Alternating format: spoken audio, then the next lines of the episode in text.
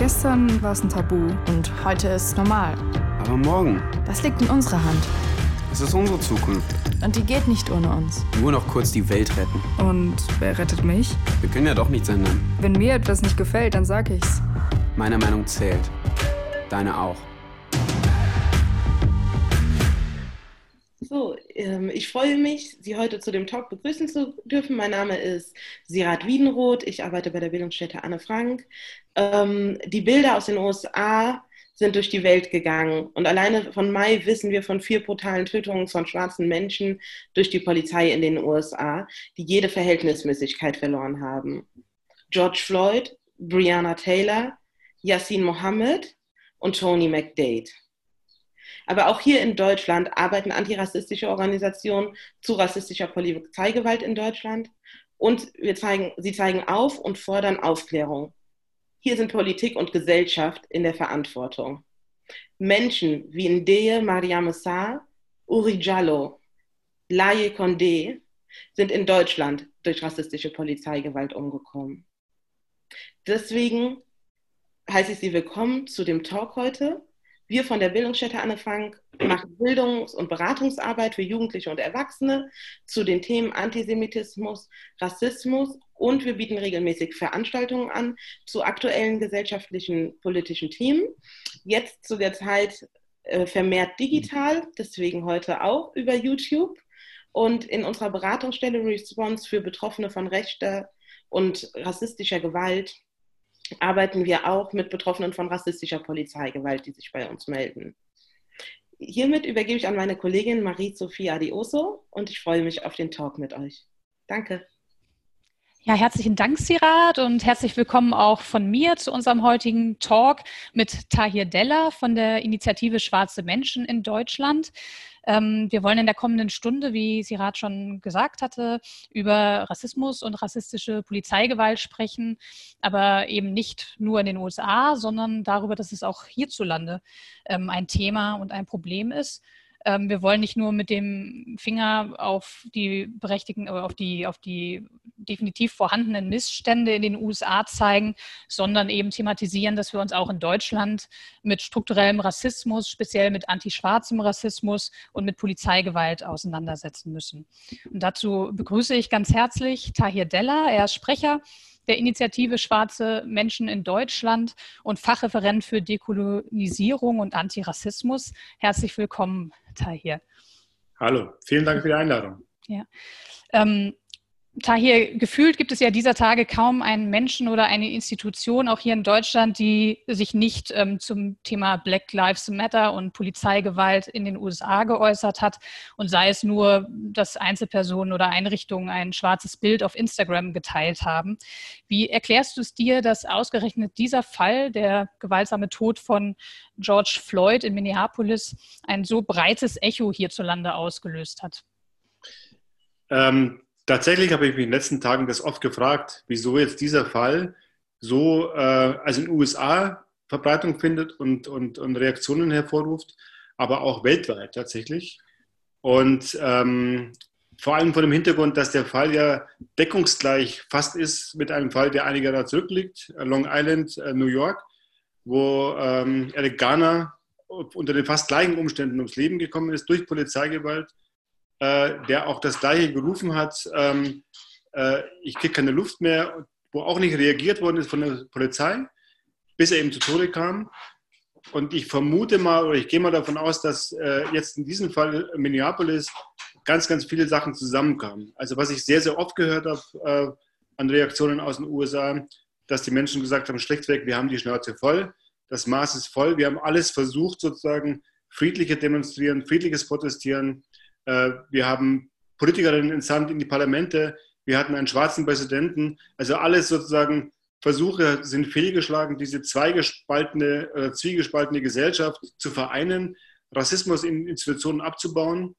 Und äh, alles ist fehlgeschlagen. Wir haben einen Präsidenten, der unverblümt rassistische Hetze betreibt, rassistische Politik betreibt. Wir haben eine Pandemie, die vor allem schwarzen Menschen, People of Color, besonders hart trifft in den USA. Und äh, all das zeigt, wie, wie, ähm, naja, wie, wie ungleich diese äh, Gesellschaft organisiert ist in den USA. und wer sozusagen nach wie vor von institutionellen Rassismus, strukturellen Rassismus besonders hart betroffen ist. Danke. Ähm, die Verhältnisse in den USA und die Verhältnisse hier lassen sich nicht in allen Punkten vergleichen oder gleichsetzen. Dennoch ist auffällig, dass ähm, es vielen Leuten offenbar leicht fällt, den Rassismus und die, die rassistische Polizeigewalt in den USA klar als solche zu benennen, aber dass ähm, bei vergleichbaren Fällen hierzulande ein entsprechendes Echo eher ausbleibt. Sirat hatte eben schon einige Fälle hier aus Deutschland auch an ähm, benannt. Ähm, ein Name, der mittlerweile recht vielen Menschen geläufig sein dürfte, ist ähm, Uri Jallo, der 2005 in einer Dessauer Polizeizelle verbrannte, unter nach wie vor nicht aufgeklärten Umständen. 15 Jahre hat die Justiz es nicht geschafft, diesen ähm, Fall ähm, aufzuklären. Und es waren Familie, Freundinnen und Freunde, ähm, schwarze AktivistInnen, die immer wieder darauf drängten, ähm, weiter zu ermitteln und ähm, Hinweisen nachzugehen, dass ähm, Urigallo sich nicht selbst entzündet haben konnte, dass er vor dem Brand ähm, schwer misshandelt wurde. Ja. Ähm, ein weiterer Fall hier aus Frankfurt, ähm, anders gelagert, ist der Fall von Christi Schwundeck, eine schwarze Frau, die 2011 im Jobcenter Gallus von einer Polizistin erschossen wurde. Ähm, hier wurde die Anklage erhoben, weil ähm, es als Notwehr erachtet wurde. Ähm, Christi Schwundeck hatte ein, mit einem Messer einen Beamten vorher auch äh, verletzt. Ähm, man könnte weitere Namen aufzählen. Es, es sind viele Fälle. Seit äh, 1990 hat ein, eine Recherche der Tageszeitung Taz ergeben, sind äh, mindestens 269 Menschen in Deutschland durch Polizeischüsse gestorben. Jetzt nicht speziell schwarze Menschen oder People of Color, aber viele sind darunter wie auch die ähm, Kampagne Deaf in Custody, ein antirassistisches Bündnis, zu dem auch die ISD gehört, ähm, benannt hat. Ihr habt da 138 Fälle, glaube ich, von speziell Rassismus betroffenen ja. Menschen ähm, dokumentiert, die seit 1993 ums Leben gekommen sind in Polizeigewahrsam. Ähm, lange Rede, kurzer Sinn. Was würdest du sagen, woran liegt es, dass viele dieser Fälle, viele dieser Namen hier eigentlich kaum bekannt sind, geschweige denn eine so breite Protestbewegung ähm, ausgelöst hätten wie Black Lives Matter in den USA und darüber hinaus? Mhm. Also zunächst hast du richtig angesprochen, dass die Gesellschaften in den USA und in Deutschland eben sehr, sehr unterschiedlich sind. Ne? Die können eigentlich nicht unterschiedlicher sein. Was aber tatsächlich sehr ähnlich verläuft, ist der Nichtumgang mit Rassismus in Institutionen wie Polizei und Justiz beispielsweise. Also hier wird sehr, sehr oft von Einzelfällen gesprochen in Deutschland. Sehr, sehr oft wird gesprochen von Verfehlungen einzelner Beamtinnen. Und selbst dann, wenn deutlich wird, dass es ein übergreifendes, äh, flächendeckendes Problem gibt in den Institutionen, Ermittlungsbehörden, selbst dann wird noch versucht, das runterzukochen auf, ähm, äh, ja, wie gesagt, auch hier, ne? Einzeltäter. Wir haben vom NSU immer noch sprechen wir immer noch von, vom Trio, obwohl klar war, dass es ein Netzwerk sein musste, das diese Taten verübt hat und, ähm, und auch tatsächlich so diskutiert wird, dass ähm, die Institutionen selber nicht in den Blick genommen werden. Es werden immer nur sozusagen einzelne Menschen in den Blick genommen und äh, es gibt kaum eine Empathie dafür, dass eben struktureller Rassismus eben tödlich sein kann in Deutschland und auch tödlich ist tatsächlich. Und, ähm, und ich glaube, der, der, der, das Wesentliche, was, was sich unterscheidet, auch was dann auch entsprechende Reaktionen auch hervorruft oder nicht Reaktionen hervorruft, ist, glaube ich, wirklich die Tatsache, dass es eben auch dann dieses Video gibt oder diese Videos gibt, ne, die sozusagen wirklich hautnah einem vermitteln, wie brutal und unmenschlich hier mit Menschen umgegangen wird, was dann eben auch zum Tod führt. Und ähm, nun haben wir zwar natürlich auch hier, du hast den Fall von Uri Jallo angesprochen, es gibt hier Gutachten beispielsweise, die auch dokumentiert sind mit Fotos, wo die, wo die Verletzungen, die Misshandlungen sozusagen abgebildet werden. Und auch tatsächlich wird hier immer noch ähm, zu wenig meines Erachtens wahrgenommen, was hier eigentlich stattfindet, nämlich ein elementarer Bruch der Menschenrechte, also das Recht auf Unversehrtheit, äh, was ja von der Polizei eigentlich äh, an erster Stelle geschützt werden muss, wird hier rauf und runter gebrochen und äh, hat so gut wie keine Konsequenzen für die Verantwortlichen in diesen Behörden. Und äh, ein weiterer Grund, glaube ich, ist dafür, dass es eben kaum dazu führt, ich meine, es wird ja schon skandalisiert von der Zivilgesellschaft. Wir marschieren oder wir laufen jedes Jahr im Januar durch Dessau mit großen Kundgebungen, um diesen Fall aufrecht, also das Bewusstsein dafür aufrechtzuerhalten. Und ich glaube aber, dass sozusagen die, dass die verantwortlichen Politik, aber auch in den Behörden, das immer noch nicht wirklich als ein übergreifendes, flächendeckendes Problem wahrnehmen. Das Problembewusstsein ähm, dass es hier eben nicht ums, um, um ein Versagen geht der Ermittlungsbehörden, sondern auch um wirklich ein immanentes Systemproblem hat, ein systemisches Problem äh, handelt, das ist noch nicht durchgesickert. Und ich fand aber tatsächlich jetzt angesichts der Vorfälle in Minneapolis sehr erstaunlich oder sehr, ähm, ja doch erstaunlich, dass sich äh, Sprachlegerungen sehr schnell ändern können. Also ich habe das Wort systemischen Rassismus, glaube ich, noch nie so oft in deutschen Medien äh, gehört oder gelesen, wie das jetzt die Tage stattgefunden hat. Und es ist auch die Lesart in den USA. Und das muss sich natürlich auch hier durchsetzen, dass es eben kein individuelles äh, Problem ist, das sich sozusagen an einzelnen Menschen sozusagen festmachen lässt, die dann Opfer werden von Übergriffen von, durch die Polizei, sondern dass es ein ja, in, in, äh, ähm, strukturelles Problem handelt und dass das viel zu wenig in den Blick genommen wird, nach wie vor.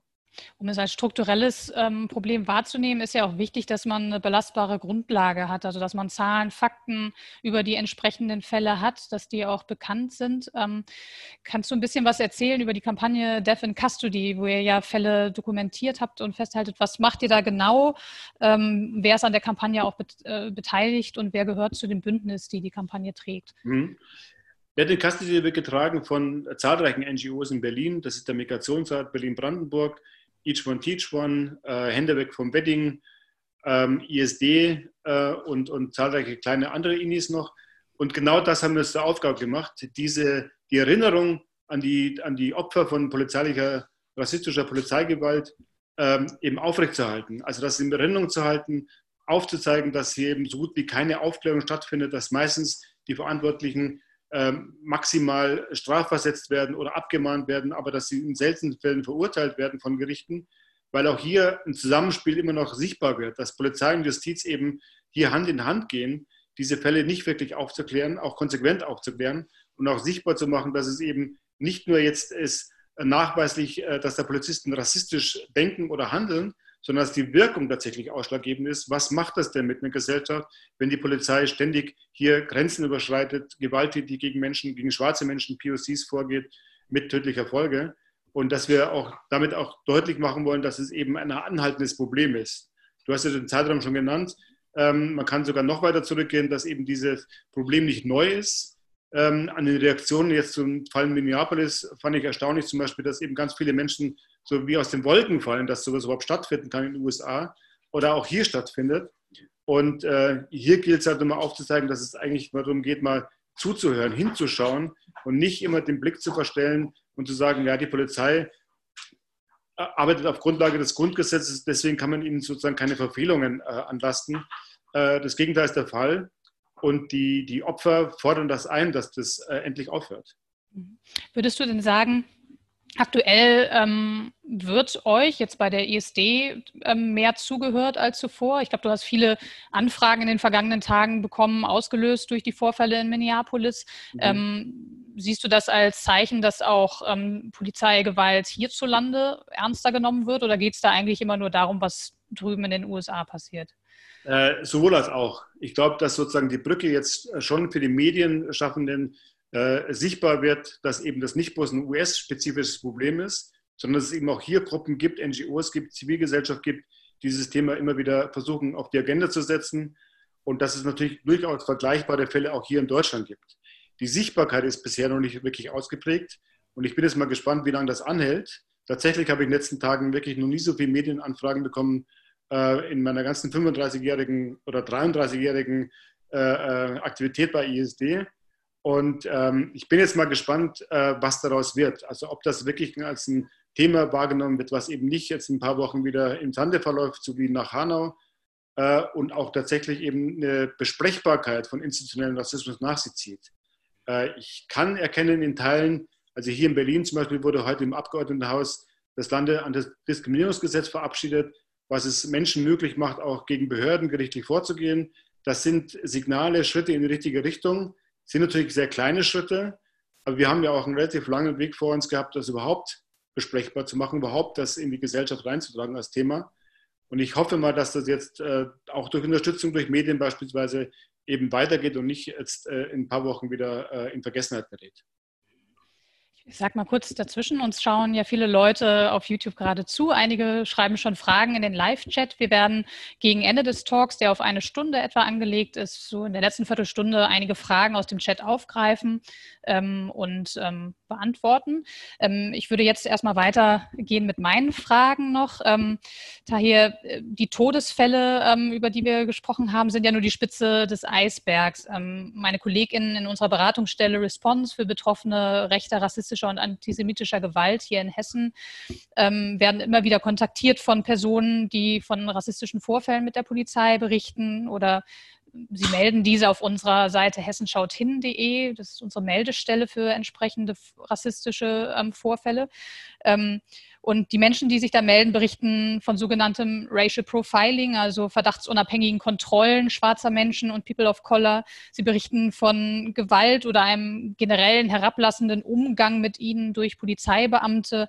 Da sind Fälle darunter, beispielsweise von Vätern, die im Beisein ihrer Kinder zu Boden gedrückt und geschlagen werden.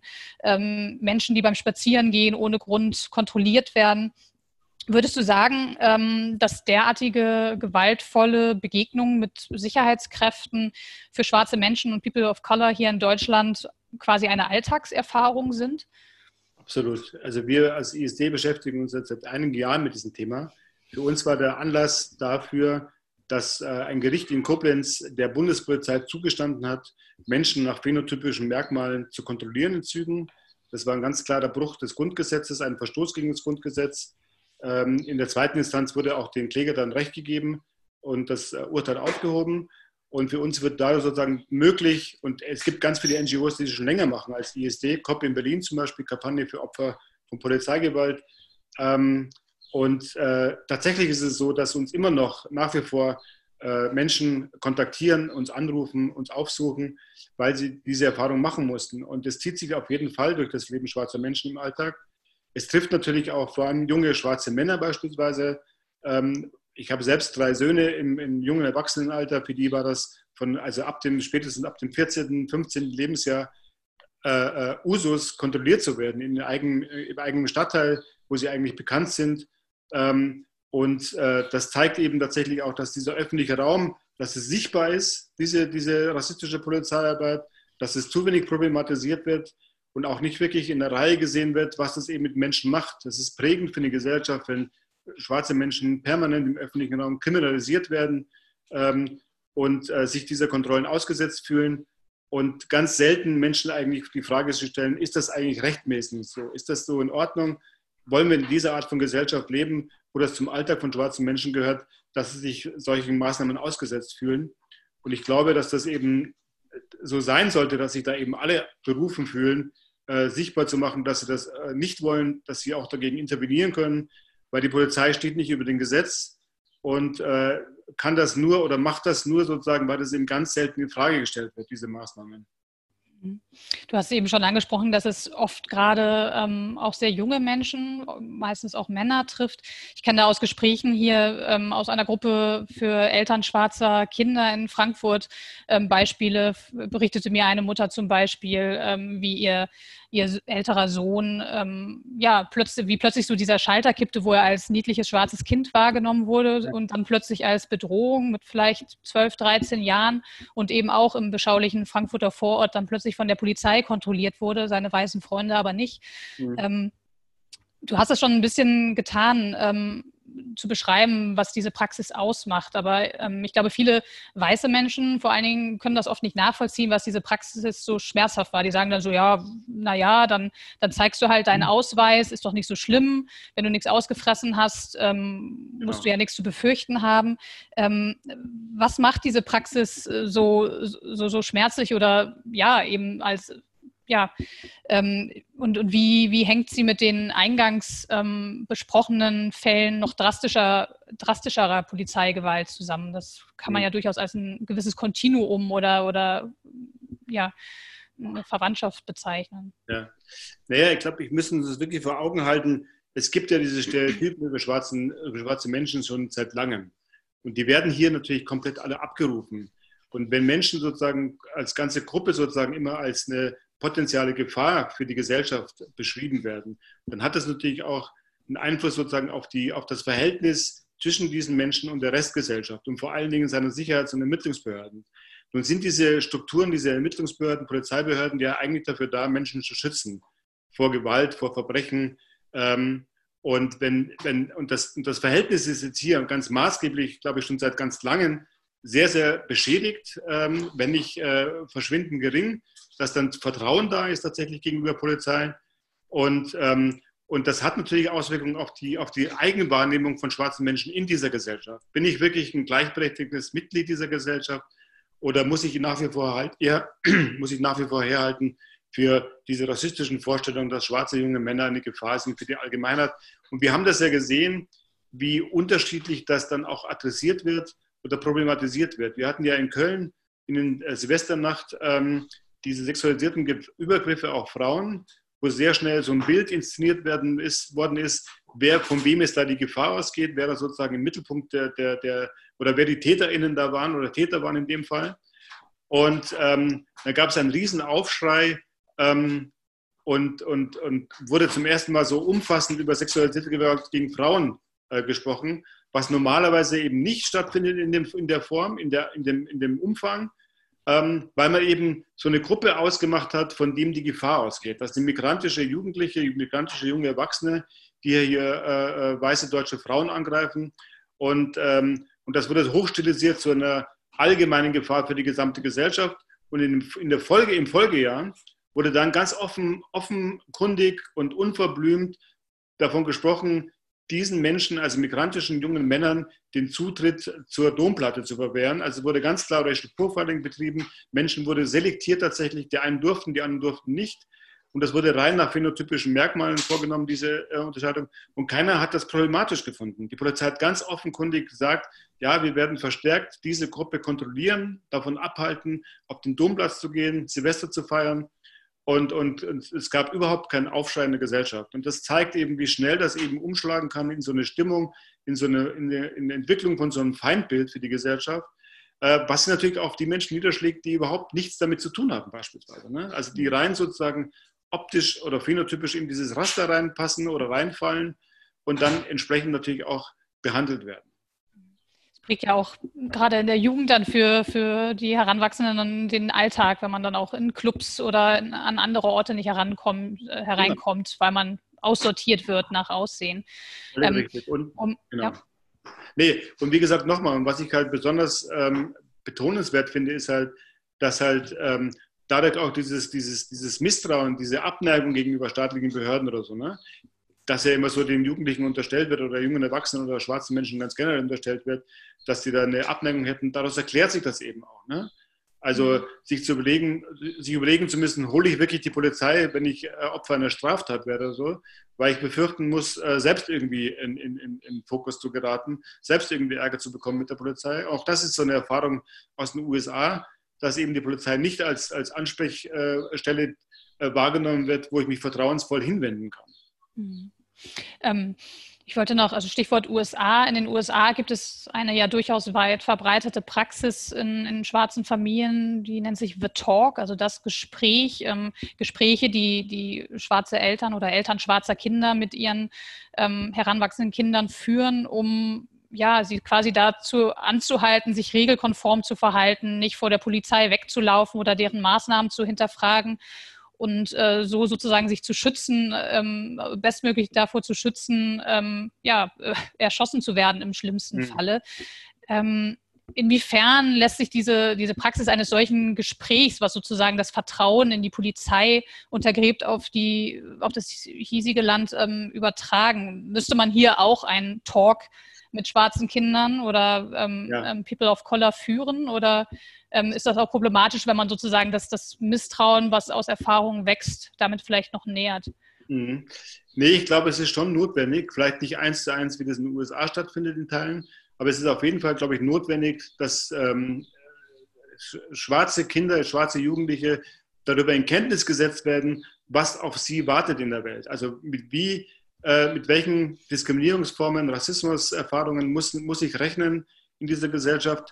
Das ist natürlich bitter, wenn man Kinder sozusagen auf eine Welt vorbereiten muss, die sich permanent gegen sie richten wird, tatsächlich, in unterschiedlicher Stärke natürlich.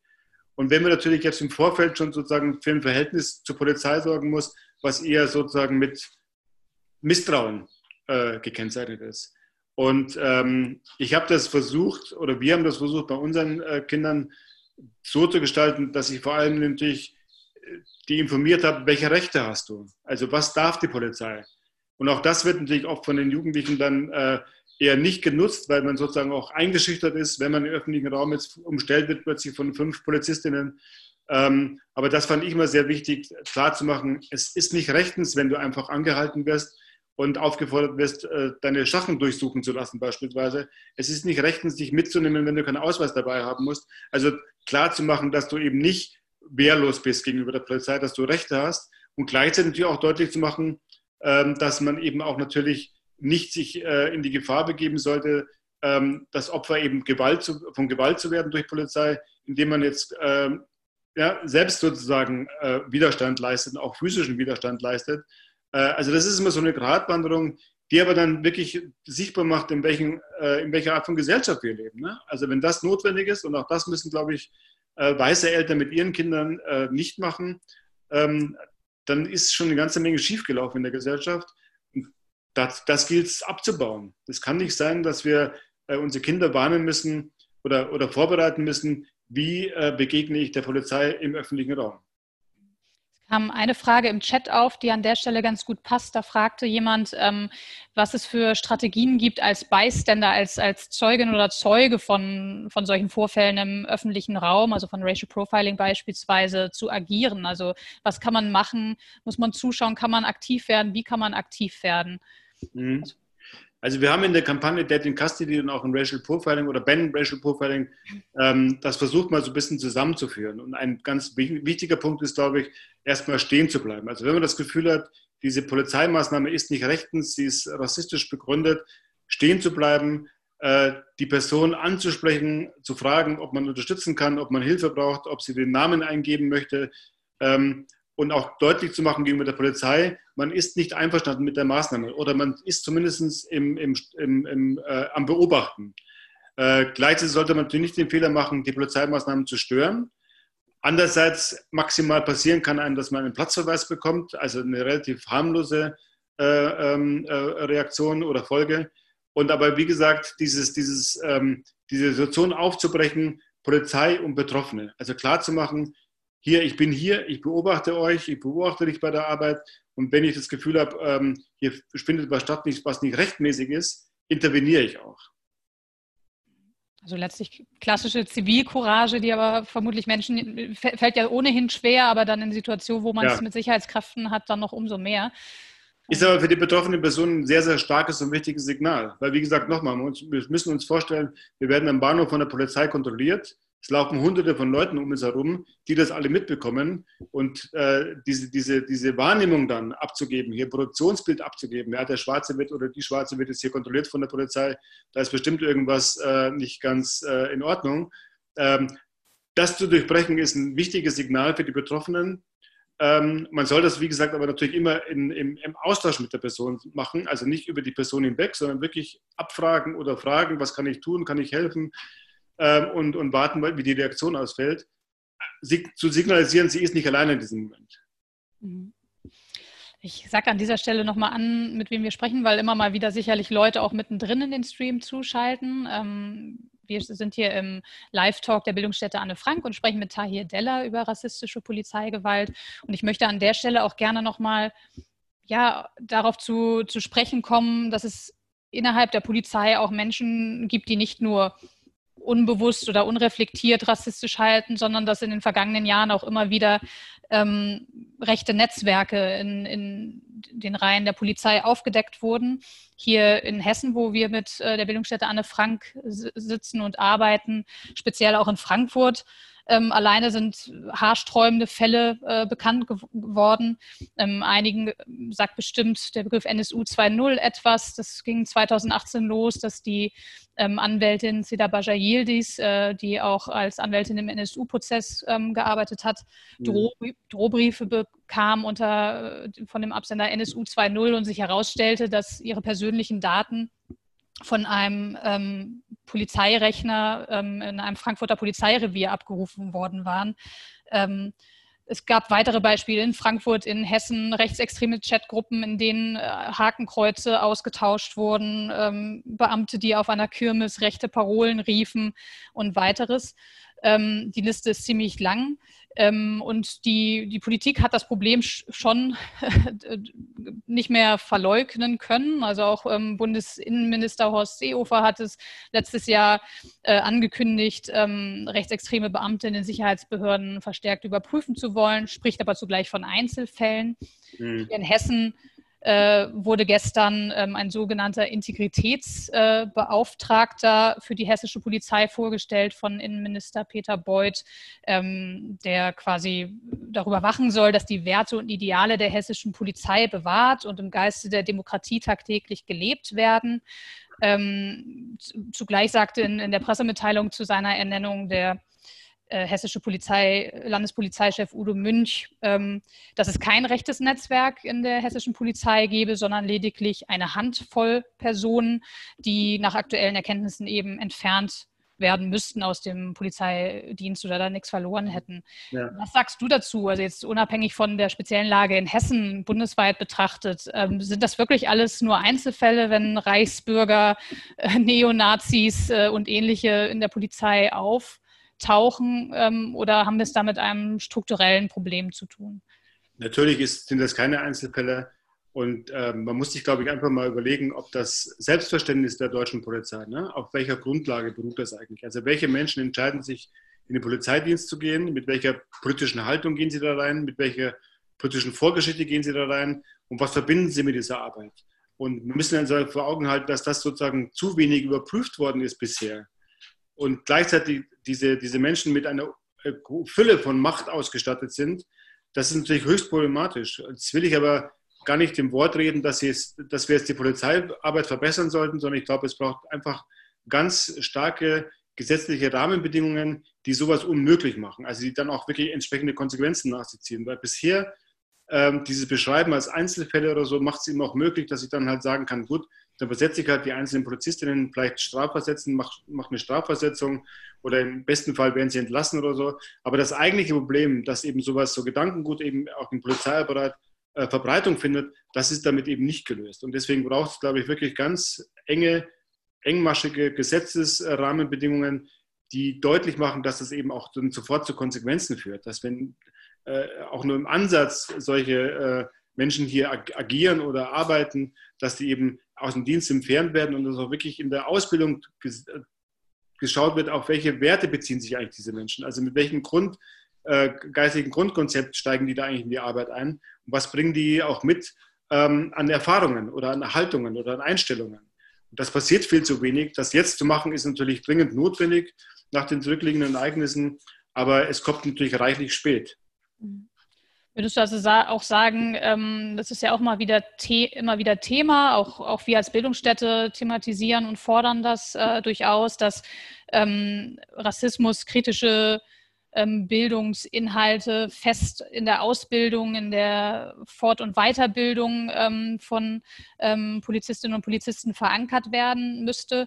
Ähm, es gab auch unlängst, ich glaube im März war das, das ist noch nicht lange her, da hat auch der Antidiskriminierungsausschuss des Europarates ähm, festgestellt, dass deutsche Institutionen insgesamt ein ähm, Fort- Bildungs- oder Aufklärungsbedarf in dem Bereich haben mhm. und ähm, insbesondere in der Polizei verpflichtende ähm, Kurse nötig sein, um Rassismus wirkungsvoll entgegentreten zu können. Ja. Hältst du das für sinnvoll? Sagen wir so, also wie gesagt nochmal, ich bin jetzt zwar in der Bildungsarbeit, in der politischen Bildungsarbeit unterwegs, ähm, setze aber meinen Hauptfokus nicht darauf, jetzt die einzelnen Polizeibeamtinnen zu schulen, auszustatten mit Wissen, in der Hoffnung sozusagen, dass sie dann nicht mehr rassistisch handeln. Ich glaube, wir brauchen viel eher Grundvoraussetzungen in diesen Strukturen, die rassistisches Handeln verunmöglichen. Das heißt, Gesetzesvorgaben oder Polizeiaufgabengesetze müssen dahingehend überprüft werden, inwieweit Polizeibeamtinnen hier äh, Tools an die Hand gegeben werden, rassistisch zu handeln. Und ich nenne es mal eins, die verdachtsunabhängigen Kontrollen bei der Bundespolizei zum Beispiel. Wenn ich die abschaffe, ersatzlos streiche und das ersetze durch eine Protokollpflicht zum Beispiel, warum Polizistinnen Menschen kontrollieren beispielsweise, dann werde ich sehr schnell feststellen, dass diese Kontrollen zurückgehen werden, weil sozusagen die Polizei in der Nachweispflicht ist, zu belegen, warum habe ich die Person jetzt kontrolliert. Und wir hatten solche Modelle auch schon in England beispielsweise, also wo bei Polizeikontrollen die Polizei ein Formular ausfüllen musste äh, und begründen musste, warum habe ich die Person jetzt kontrolliert. Die kontrollierte Person musste das auch ausfüllen, musste auch hier, konnte auch hier wiedergeben, welchen Eindruck sie hatte. Und wenn das sozusagen zur Beschwerde geführt hat, gab es eine Struktur außerhalb der Polizei, die dann diese Polizeibeamten vorladen konnten und noch Verfahren einleiten konnten. Also ich glaube, das sind, wären es meine äh, äh, Schritte, dafür zu sorgen, dass rassistische Polizeiarbeit verunmöglicht wird. Wir können, wenn wir das sozusagen so weitestgehend dann im Griff haben und diese Voraussetzungen eliminiert haben aus der Polizeiarbeit, dann können wir gerne dran gehen, zu überlegen, inwieweit das in der Bildungsarbeit, in der politischen Ausbildung von Polizei nochmal äh, aufgegriffen werden muss. Aber ich glaube, wir müssen erstmal die Voraussetzungen äh, beseitigen, die eben zu rassistischer Polizeiarbeit führen. Denn zu glauben, dass alle Polizistinnen, die rassistisch handeln, auch bewusst rassistisch denken, das sollten wir uns, glaube ich, davon sollten wir uns, glaube ich, verabschieden. Es wird vorgegeben. Also wenn die Polizei heute beauftragt wird, hier im Görlitzer Park ähm, nach äh, Drogendealern äh, zu verhandeln oder zu suchen, dann wird sie das eben nach dem üblichen Klischee machen. Das sind vornehmlich wahrscheinlich schwarze Menschen, die da im Fokus geraten. Und genau das findet statt. Das sind eben alle schwarze Menschen, egal ob sie sich jetzt äh, als Drogendealer betätigen oder nicht, kontrolliert werden. Also diese Voraussetzungen müssen einfach gestrichen werden, ähm, damit sozusagen das im Vorfeld schon verhindert wird. Und dann können wir auch gerne dran gehen, nur mal uns die Ausbildung angucken, ähm, ob da noch äh, Sachen hinzuzufügen sind. Mhm. Ähnliches würdest du wahrscheinlich auch äh, in puncto mehr Diversität in den Reihen der Polizei antworten. Das wird ja auch immer mal wieder gefordert. Oder die Polizei bemüht sich in Teilen auch selber darum, mehr Menschen mit sogenanntem Migrationshintergrund äh, beziehungsweise mehr People of Color auch zu gewinnen für den ja. ähm, Polizeidienst. Ähm, das, da würdest du vermutlich auch sagen, zunächst müssen andere Voraussetzungen geschaffen werden, damit man es auch äh, schwarzen Menschen, People of Color, guten Gewissens empfehlen kann, sich der Polizei anzuschließen. Absolut, oder? weil wir müssen uns einfach vorstellen, ne? das, das, das Modell USA oder England, äh, da können wir sehen, zu was das führt. Also da müssen dann schwarze Menschen, POCs, die im Polizeidienst arbeiten oder so, Maßnahmen durchführen oder, oder, oder Kontrollmaßnahmen durchführen, Polizeiarbeit durchführen, die rassistisch begründet ist. Und äh, was das mit den Menschen macht, ist, äh, kann, man uns, können wir uns vorstellen. Aber das verändert eben nicht das Problem. Und wir haben ja in, in, in Großstädten der USA, zum Beispiel in, in, Bezirken, wo überwiegend schwarze Menschen wohnen, da wirst du kaum noch weiße Polizistinnen rumlaufen sehen. Und trotzdem passiert eben rassistische Polizeiarbeit. Und runtergebrochen auf die deutschen Verhältnisse, mir persönlich ist es eigentlich egal, ob ich äh, äh, rassistisch begründet kontrolliert werde im Zug von einer schwarzen Person oder von einer weißen Person. Ich will grundsätzlich nicht rassistisch kontrolliert werden. Und, und, und das muss auch ein schwarzer Polizist durchführen, wenn ihm das angeordnet wird. Also das glaube ich nicht, dass die Anwesenheit, die Präsenz von, von POCs oder schwarzen Menschen oder Menschen mit der sogenannten Migrationsbiografie, wenn die verstärkter im Polizeidienst eingebunden werden, äh, das wird die, die, die, äh, dieses Problem nicht beheben. Hm. Es gibt jetzt ähm, einige Fragen im Chat. Ich glaube, einige haben sich dazu auch schon, ähm, wurden jetzt in Teilen beantwortet. Es gab ähm, ähm, Anne Chebu hat zum Beispiel gefragt, welche systemischen Veränderungen der Institution Polizei sind deiner Meinung nach notwendig, um rassistische Gewalt zu unterbinden bzw. wirksamer zu bestrafen. Ähm, vielleicht willst du da nochmal kurz drauf eingehen. Du hattest ein paar Punkte genannt. Mhm. Ähm, ja. ja, wir müssen einfach die bestehenden Gesetze, wenn sie nicht ausreichen oder so, verschärfen äh, wenn es zu Gewaltexzessen kommt gegenüber äh, äh, BürgerInnen durch die Polizei beispielsweise. Es muss klar werden, dass die Polizei sich sozusagen nicht selbstständig reinwaschen kann, immer sagen kann, es gibt bei uns keinen strukturellen, institutionellen verankerten Rassismus beispielsweise. Mhm. Es sind nur Einzeltäter. Es muss konsequent verfolgt werden. Und es muss auch damit aufhören, dass, ähm, dass die Polizei sozusagen sich selbst immer als etwas darstellt, was nicht in der Realität äh, stattfindet. Eben, dass es eben kein Vertrauen mehr gibt in die Sicherheitsbehörden.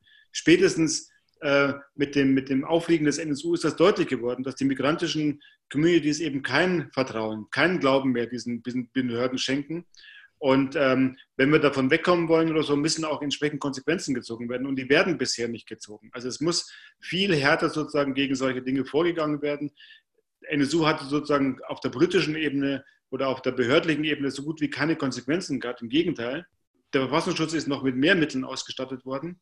Also das sozusagen zeigt eben, was notwendig ist, äh, ein konsequentes Durchgreifen Äh, wenn das nicht stattfindet, wird sich an den Behörden, in den Behörden nichts verändern.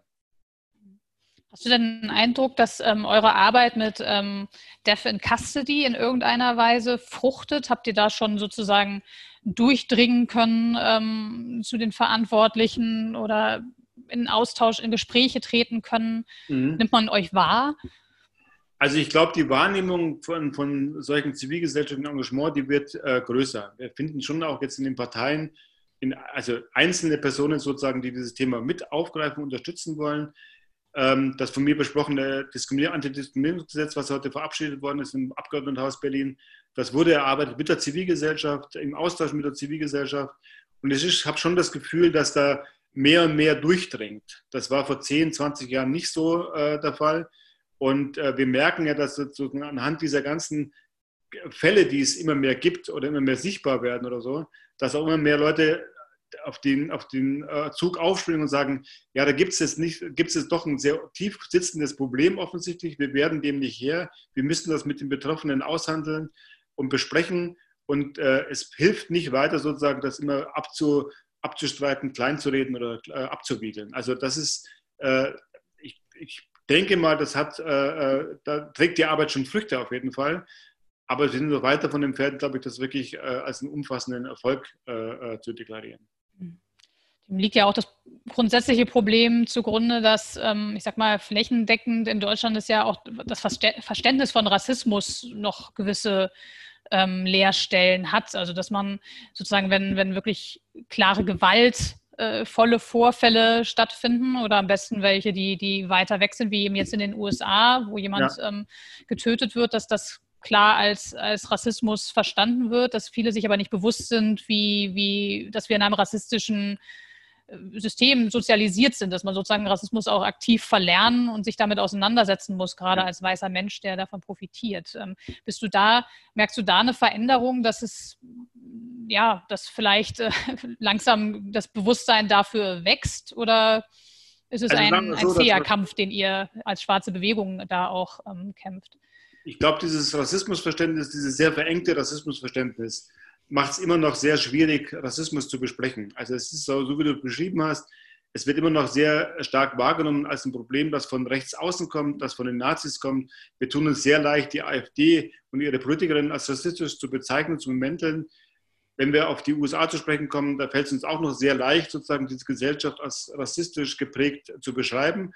Und wenn es dann aber um Deutschland geht oder vor allen Dingen, wenn es um Strukturen geht, die ähm, eigentlich äh, ähm, als sehr positiv wahrgenommen werden, wie eben Polizei und Justiz beispielsweise, aber auch der Bildungsbereich, der Arbeitsmarkt, dann merken wir schon, dass es sehr, sehr schwierig ist, nach wie vor hier wirklich von einem verankerten Problem zu sprechen. Also dass es sozusagen diese Gesellschaft durch und durch durchdringt, dass diese Gesellschaft auch in vielen Bereichen gar nicht ohne denkbar ist, ähm, äh, ohne rassistische Vorgaben oder, oder, oder, oder Rahmenbedingungen. Und ich glaube, das, äh, das, das sind wir noch wirklich sehr am Anfang begriffen das deutlich zu machen, dass es eben nicht äh, nur notwendig ist, jemand, dass jemand institutional rassistisch handeln will, sondern dass wir halt, wie gesagt, geprägt sind von diesen rassistischen Vorstellungen und entsprechend auch danach handeln. Wir merken das oft in der Sprache, ne? wenn wir die Sprache ansprechen, also wenn wir das äh, Rassismus in der Sprache thematisieren wollen oder so, wo ja oft gesagt wird, nee, ähm, entscheidend ist, was die, was, die, was die Intention dahinter ist, wenn jemand bestimmte Begriffe nutzt oder Dinge beschreibt, die rassistisch sind dass das sozusagen vorausgesetzt wird, dass jemand bekennend Rassist sein muss.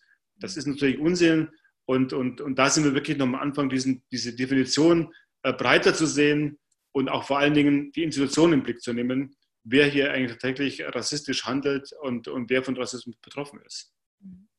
Im Chat hat ähm, eine Person gefragt, äh, Junja Kuri, sie schreibt, sie ist ähm, Amerikanerin und fragt ähm, unter anderem, ob es in Deutschland empfehlenswerte Initiativen gibt, welche sich gegen Rassismus einsetzen, ähm, welche, ich glaube, sie schrieb weiter unten auch, ähm, speziell Initiativen, die sich eben mit systemischen Rassismus gegen schwarze Menschen und People of Color ähm, beschäftigen. Genau, und äh, bei dem man sich weiter informieren und engagieren kann. Ich kann an der Stelle natürlich sagen, die ISD, mit der wir heute im Gespräch äh, sind, ist natürlich eine gute ähm, Adresse. Ähm, auch wir als Bildungsstätte Anne Frank ähm, bieten Fortbildungen, Beratungen, Workshops ähm, gegen Rassismus, gegen Antisemitismus ähm, ähm, an, informieren mhm. über rechte Ideologien und so weiter. Tahir, kannst du weitere empfehlenswerte Initiativen nennen, die vielleicht auch speziell zu rassistischer Polizeigewalt, aber ähm, hier ging es auch speziell oder allgemeiner um Rassismus, ja. sich engagieren. Also ein wichtiger Bündnispartner für uns hier in Berlin ist äh, tatsächlich COP, also die Kampagne für Opfer von Polizeigewalt, die schon seit Jahrzehnten wirklich eine sehr wichtige, also die klären auf, die dokumentieren regelmäßig Fälle, die begleiten Menschen äh, in Prozess, äh, äh, Prozessverfahren beispielsweise, beraten auch und, äh, und beteiligen sich immer an Kampagnenarbeit. Und das ist eine NGO, die ist relativ klein, äh, sehr viel, Ehrenamt sehr viel vom Ehrenamt getragen, aber die auch tatsächlich jetzt bundesweit schon immer wieder äh, Kontakte knüpft zu anderen äh, NGOs, die eben dazu arbeiten mit dem Thema. Und das Gute, glaube ich, ist inzwischen, es gibt so ein paar NGOs, die halt hervorstechen. Dazu gehört natürlich auch die ISD, also eine der ältesten NGOs. Aber es gibt eben zahlreiche kleine Initiativen vor Ort, an die man sich äh, andocken kann. Und da ist es immer sinnvoll, sozusagen erstmal zu den großen NGOs hinzugehen, weil die auch entsprechend vernetzt sind mit den kleineren Inis und NGOs in der, in, in, im gesamten Land. Und wir merken ja schon, dass das ähm, zunimmt. Also es gibt immer mehr Menschen, die sich damit beschäftigen wollen, auch Nicht-Betroffene, die sich damit beschäftigen wollen, die sich eben tatsächlich diese Frage, die ich auch schon gestellt habe, ne, in welcher Art von Gesellschaft wollen wir eigentlich leben? Ist es okay, wenn die sozusagen immer wieder von rassistischen äh, Geschehnissen geprägt wird oder so, oder wird es mal an der Zeit, da wirklich mal umfassend dran zu gehen? Und äh, das ist auch eine Generationsfrage natürlich vielerorts. Und da bin ich eigentlich, äh, ja, sind wir gern bereit, immer äh, für Kontakte äh, Kontakte herzustellen. Mhm. Es kommt im, im Chat auch noch die Frage nach einer unabhängigen Kontrollinstanz für die Polizei auf. Ähm, zum einen, ob es die bräuchte, da wirst du vermutlich kurz und bündig Ja sagen. Es gibt aber auch eine spezifische Frage dazu, wie eine entsprechende britische Kontrollinstanz ähm, zusammengesetzt war, ob das äh, JuristInnen, Kulturwissenschaftlerinnen, Aktivistinnen waren. Ich weiß nicht, ob du das benennen kannst oder ob du sagen kannst, wie so eine Institution deiner Meinung nach äh, zusammengesetzt sein sollte, damit sie wirkungsvoll als unabhängige Kontrollstelle ähm, ja, hm. wirken kann.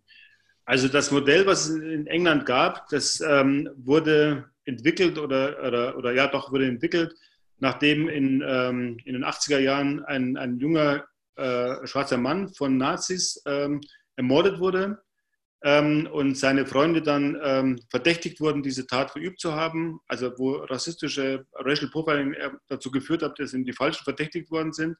Das wurde dann sehr schnell aufgeklärt und daraufhin äh, ging ein Prozess in Gange, der sich sozusagen die Arbeit der Polizei mal genauer angeschaut hat, nach welchen Vorgaben wird denn hier eigentlich gearbeitet. Und daraufhin wurde dann eben auch so eine Struktur entworfen, die außerhalb der, der Polizei angesiedelt war. Aktuell muss man sich bei der Polizei über die Polizei beschweren. Das hört, schon, hört sich schon irgendwie äh, nicht richtig an. Und diese Behörde hatte eben auch die Möglichkeit, bei Beschwerden, also wenn sich mehr Menschen über die Polizeiarbeit beschwert haben, dass sie auch die Polizeibeamtinnen vorladen konnten und auch Verfahren einleiten konnten. Das heißt, es wurde nicht den Staatsanwaltschaft überlassen, diese Verfahren einzuleiten, sondern es wurde sozusagen nach Befinden der Betroffenen überlegt, macht es jetzt hier Sinn, Verfahren einzuleiten, die Beamtinnen vorzuladen, Strafverfahren einzuleiten, eben auch äh, zu intervenieren, ganz klar. Und so eine Struktur brauchen wir hier auch.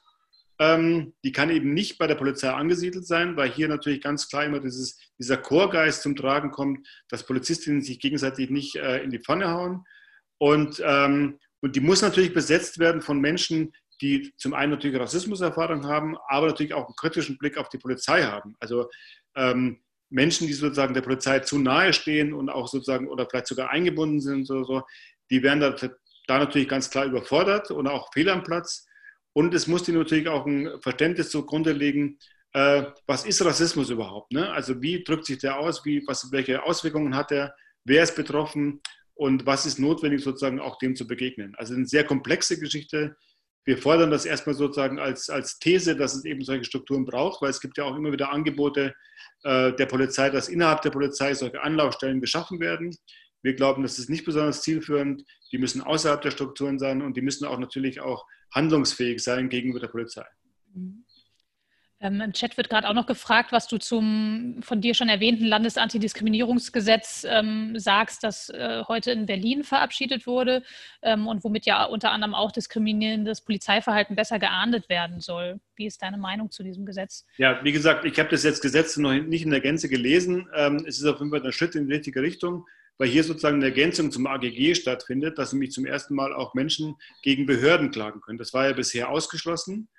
Ähm, und es ist natürlich ein wichtiger Schritt, hier auch mal klarzumachen, dass ich als Bürger oder als Bürgerin natürlich die Möglichkeit haben muss, wenn ich das Gefühl habe, ich bin ja unrechtmäßig behandelt worden, auch gegen die Behörden vorzugehen. Also das findet oder gab es ja bisher überhaupt noch nicht in Deutschland äh, und ist natürlich dringend notwendig, damit wir sozusagen aus der Rolle rauskommen, dass wir immer darauf angewiesen sind, dass die Polizei von sich aus ein Problembewusstsein äh, hat und auch selbst tätig wird, weil das eben meistens nicht stattgefunden hat. Und ähm, dass wir das jetzt als Möglichkeit haben hier in Berlin, ist natürlich, wie gesagt, ein wichtiger Schritt in die richtige Richtung, aber ist wahrscheinlich erst der Anfang. Es wird sich herausstellen, wie, wie das tragfähig ist. Die Polizei hat sich bedauerlicherweise sehr dagegen ausgesprochen, dieses Gesetz, mit der Begründung, äh, hier unter Generalverdacht gestellt zu werden oder dass es eine Flut äh, an, an Klagen gegen die Polizei zu erwarten ist. Wobei ich mich frage, wenn ich davon ausgehe, dass meine Polizeiarbeit äh, rechtmäßig ist, muss ich auch nicht befürchten, dass jetzt eine, eine, eine Klagewelle gegen mich äh, losgetreten wird, weil das so ein bisschen dieses Bild kreiert, als ob schwarze Menschen nur darauf warten, die Polizei zu verklagen aus nichtigen Gründen. Also da muss sich die Polizei wirklich mal überlegen, wie sie sich zu solchen Maßnahmen äh, stellt tatsächlich.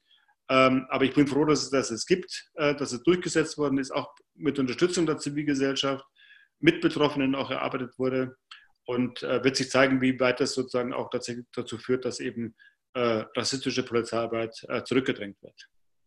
Danke, Tahir. Wir haben jetzt noch knapp zehn Minuten. Ich möchte noch mal ein ähm, bisschen den, den Bogen am Anfang unseres Gespräches äh, spannen auf äh, zu der großen Solidarisierungswelle, ähm, die wir jetzt ähm, infolge ähm, des gewaltvollen Todes von George Floyd in den ähm, USA und hier erleben. Inwiefern glaubst du, ähm, dass ja die aktuelle Aufmerksamkeit und die Solidaritätsbekundung mit der Black Lives Matter Bewegung, die es hier gibt, inwiefern die nachhaltig etwas daran ändern können, wie hierzulande über Rassismus und rassistische Polizeigewalt diskutiert bzw. aktiv dagegen gearbeitet wird. Hm.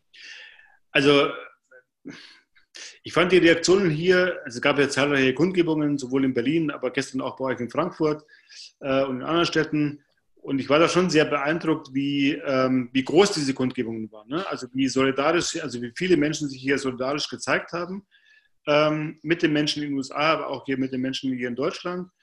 Und ähm, natürlich muss das jetzt sozusagen darin münden, dass es jetzt wirklich eine anhaltende Debatte gibt über Rassismus in diesem Land.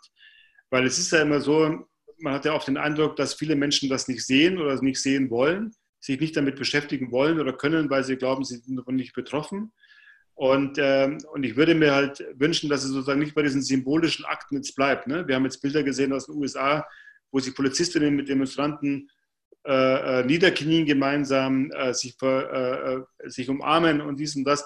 Das sind natürlich äh, emotional erstmal starke Signale, aber ich glaube, es braucht wirklich tiefgreifende Schritte, ähm, dieses Problem in den Griff zu kriegen, weil es ist eben tatsächlich so, dass es halt sehr, sehr lange ein entwickeltes Macht- und Herrschaftsmodell geworden ist, was funktioniert, was für viele Menschen auch immer noch profitiert davon. Und ich glaube, dass das sozusagen jetzt äh, unbedingt eine Debatte nach sich ziehen muss, wer ist denn überhaupt hier überhaupt beteiligt an diesen Prozessen? Wer ist ähm, verantwortlich dafür? Wer muss sozusagen auch zur Rechenschaft gezogen werden? Und wer ist sozusagen auch imstande mal zu klären, ähm, ob die Gesellschaft, so wie sie momentan sich zusammensetzt, so in Ordnung ist. Also wir müssen wirklich eine Frage stellen, ist das System, in dem wir leben, so alles äh, äh, optimal oder muss es da wirklich mal grundlegende Veränderungen stattfinden? Und das kann natürlich nur mit der Mehrheit der Gesellschaft stattfinden oder zumindest mit solidarischen Menschen stattfinden, die nicht nur eben auf Kundgebung gehen, sondern auch wirklich dann in ihrem persönlichen Umfeld, in ihren Betrieben, in ihren Strukturen dafür sorgen, dass Rassismus eben tatsächlich verdrängt wird. Mhm. Das ist ja ein Thema, was ähm, aktuell auch im Zuge der, der laufenden Debatte häufig thematisiert wird, die Frage, wie können gerade weiße Menschen gute Allies, also Verbündete im, im Kampf äh, gegen Rassismus sein und sich ähm, an die Seite von, von schwarzen Menschen und People of Color stellen. Ähm, es gab die Social Media äh, Solidarisierung wie am Blackout Tuesday, wo schwarze äh, Bilder gepostet wurden. Du hast auch gerade diese symbolischen äh, Umarmungsaktionen und ähnliches äh, benannt. Ähm, aber ja auch schon gesagt, dass es äh, darauf ankommt, sich nicht nur mal schnell so einer symbolischen Aktion anzuschließen, sondern dass ja. gerade die Mehrheitsgesellschaft sich intensiv mit ihren rassistischen Strukturen und ihrem eigenen Anteil äh, am, am, Rassismus auseinandersetzen muss. Ähm, abschließend die Frage, was würdest du dir denn ganz konkret ähm, in dieser Hinsicht von der, von der weißen Mehrheitsgesellschaft wünschen, als schwarzer Mann, als Vertreter der Initiative Schwarze Menschen in Deutschland? Ja, also im Grunde genommen ist es halt notwendig, eigentlich genauso dieses System irgendwie überdrüssig zu sein, wie das auch Betroffene haben. Also zu sagen, okay, so wie die Gesellschaft jetzt aufgebaut ist, so wie sie funktioniert, auf Kosten von ganz vielen Menschen oder so, so kann es nicht weitergehen. Und sozusagen wirklich ein Problembewusstsein entwickeln, was uns auch nicht sozusagen dazu führt, dass jetzt weiße Menschen für schwarze Menschen irgendwas machen sollen oder so, sondern sie sollen das für sich selbst machen. Sie sollen das für die Gesellschaft machen und sagen, okay, die Gesellschaft ist so, wie sie aufgebaut ist, wie sie funktioniert oder so, nicht in Ordnung. Wir wollen da dran gehen, das umzustellen, umzubauen und auch klarzumachen, dass sie eben auch betroffen sind davon. Aber natürlich auf eine andere Art und Weise als es von Rassismus betroffene Menschen, aber eben auch sich daran beteiligen wollen, diese Gesellschaft zu verändern. Und da reicht es eben nicht sozusagen Symbol trächtige Aktionen durchzuführen, sondern wirklich zu sagen, okay, ich, ich bin sozusagen mit diesem System nicht einverstanden, ich will das proaktiv verändern. Ähm, das kann ich mit schwarzen Menschen machen, das kann ich aber auch äh, in meinem eigenen Umfeld machen äh, als weiße Person. Sozusagen, da ist es nicht notwendig, immer das nur mit schwarzen Menschen machen. Das kann man natürlich mit schwarzen Menschen machen, sollte man dann auch natürlich auch. Aber es ist eben auch ähm, durchaus möglich, das wirklich äh, im eigenen persönlichen Umfeld zu machen, dazu beizutragen, eben Rassismus in Frage zu stellen und auch wirklich abzubauen. Kaje, vielen Dank. Ähm, daran anknüpfend, erster Schritt, um das zu tun, ist natürlich, sich erstmal umfassend über Rassismus auch zu informieren und das, was er ist. Ähm, es wurde im Chat auch nach, nach ähm, Buch, Literaturtipps gefragt. Da können wir gerne im Anschluss an dieses Gespräch vielleicht noch ein paar Empfehlungen unter ähm, dieses äh, Video posten. Ähm, natürlich ist die ISD, die Initiative Schwarze Menschen in Deutschland, immer eine gute Anlaufadresse, die übrigens auch ähm, aktiv auch finanziell unterstützt werden kann. Äh, und sollte. ähm, und ähm, auch wir als Bildungsstätte Anne Frank bilden, äh, bieten Fortbildung und Beratung zum Thema an und ähm, sind auch ganz konkret da für jene Menschen, die selber von Rassismus betroffen sind und die sich, äh, die in Hessen Gewalt erleben, Beleidigungen erleben, angegriffen werden. Ähm, die können sich an unsere Beratungsstelle Response für Betroffene rechter, rassistischer und antisemitischer Gewalt wenden. Ähnliche Beratungsstellen gibt es ähm, in vielen Bundesländern bundesweit ähm, zusammengeschlossen im Verband der ähm, Beratungsstellen gegen äh, rechte und rassistische Gewalt, VBRG.